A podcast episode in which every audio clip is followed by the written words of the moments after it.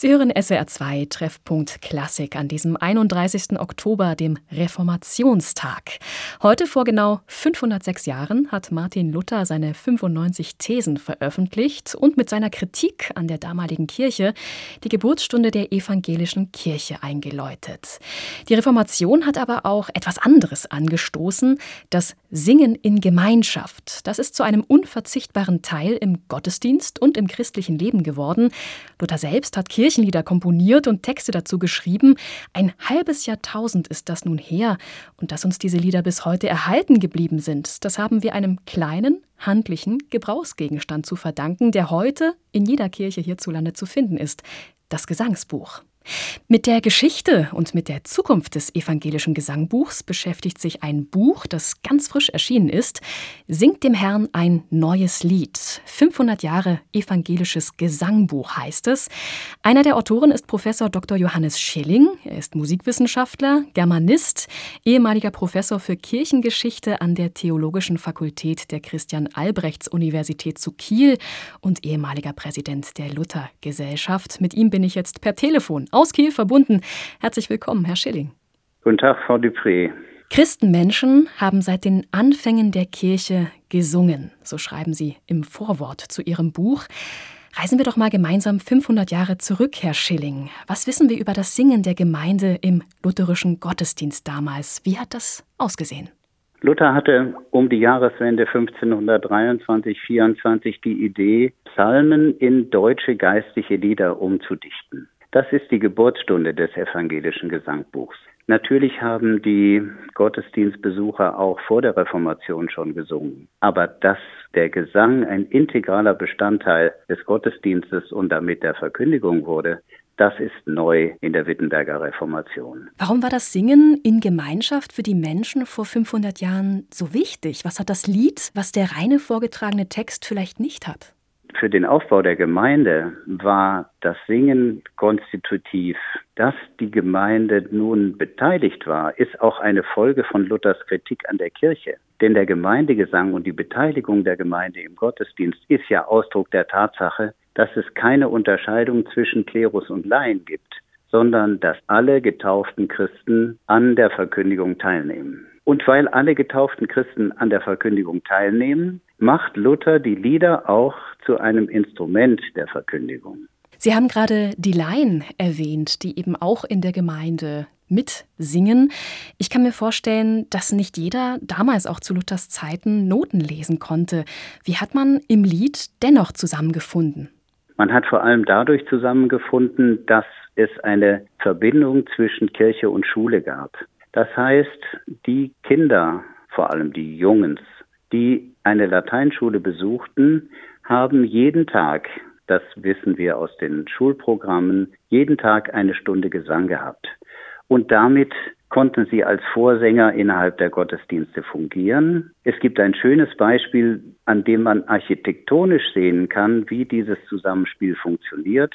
In der Stadtkirche von Torgau gibt es eine Sängerempore, von der aus hat der Chor gesungen und die Gemeinde hat dann mit den Vorsängern des Chores selber in den Gesang einstimmen können. Also der Chor hat sozusagen die Gemeinde mitgezogen und auch eine Vorsingerfunktion gehabt.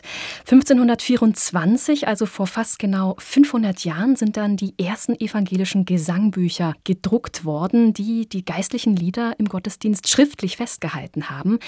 Was musste so ein Gesangbuch damals leisten? Welche Funktion hatte es für die Menschen, die damals vor 500 Jahren in die Kirche gegangen sind?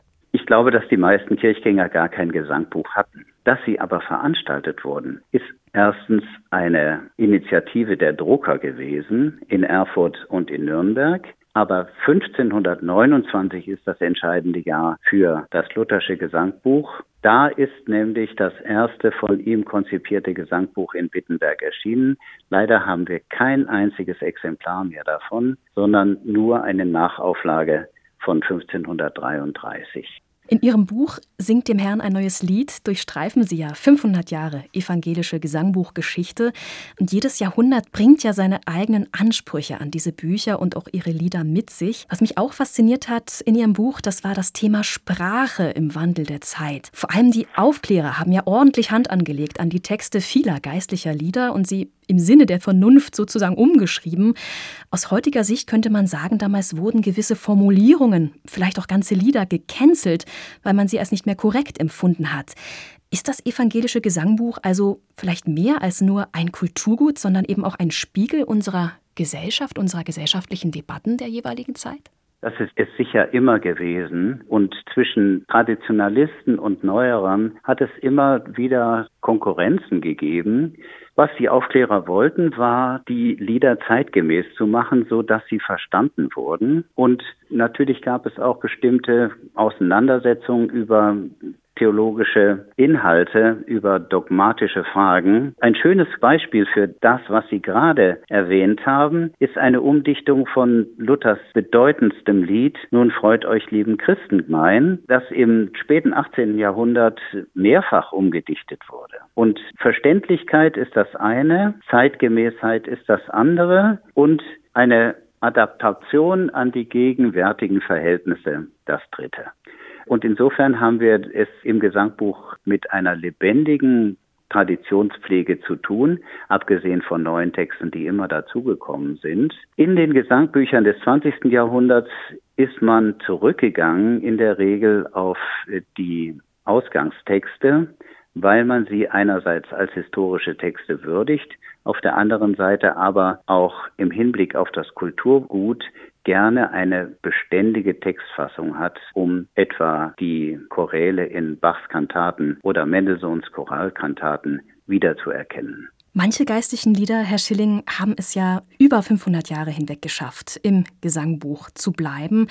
Eines haben Sie vorhin schon erwähnt. Nun freut euch, lieben Christen, mein zum Beispiel. Aber es gibt ja auch das Lutherlied Ein feste Burg ist unser Gott, eben am heutigen Reformationstag ein ganz wichtiges Lied. Gefragt zu diesem ganz konkreten Fall. Ein feste Burg ist unser Gott. Was ist das für ein Lied und warum hat es bis heute überlebt? Das Lied ist eigentlich ein Bußlied. Luther hat den Psalm 46 in diesem Lied umgedichtet und im Unterschied zu Teilen seiner Rezeptionsgeschichte ist es gar nicht so ein markiges Bekenntnislied, sondern es ist ein Vertrauenslied darauf, dass wenn alles steht und fällt, Gott derjenige Ort ist, an dem man zurückkommen kann und auf dem man sich unbedingt verlassen kann. Und am Ende heißt es, das Reich muss uns doch bleiben. Und das heißt nicht irgendein äußeres Reich, sondern das Reich Gottes wird am Ende für uns zur Verfügung stehen und ist uns nicht zu nehmen. Also ein Lied, das auch Zuversicht schenkt in diesen Zeiten und heute am 31. Oktober, dem Reformationstag, ganz besonders. Herzlichen Dank, Johannes Schilling, ehemaliger Präsident der Luther Gesellschaft und ehemaliger Professor für Kirchengeschichte in Kiel. Singt dem Herrn ein neues Lied, 500 Jahre evangelisches Gesangbuch, so heißt das Buch, das er zusammen mit Brinja Bauer geschrieben hat. Erschienen ist es in der Evangelischen Verlagsanstalt Leipzig und bei Karus. 296 Seiten kosten 25 Euro. Herzlichen Dank für das Gespräch, Herr Schilling. Ich danke Ihnen, Frau Dupré.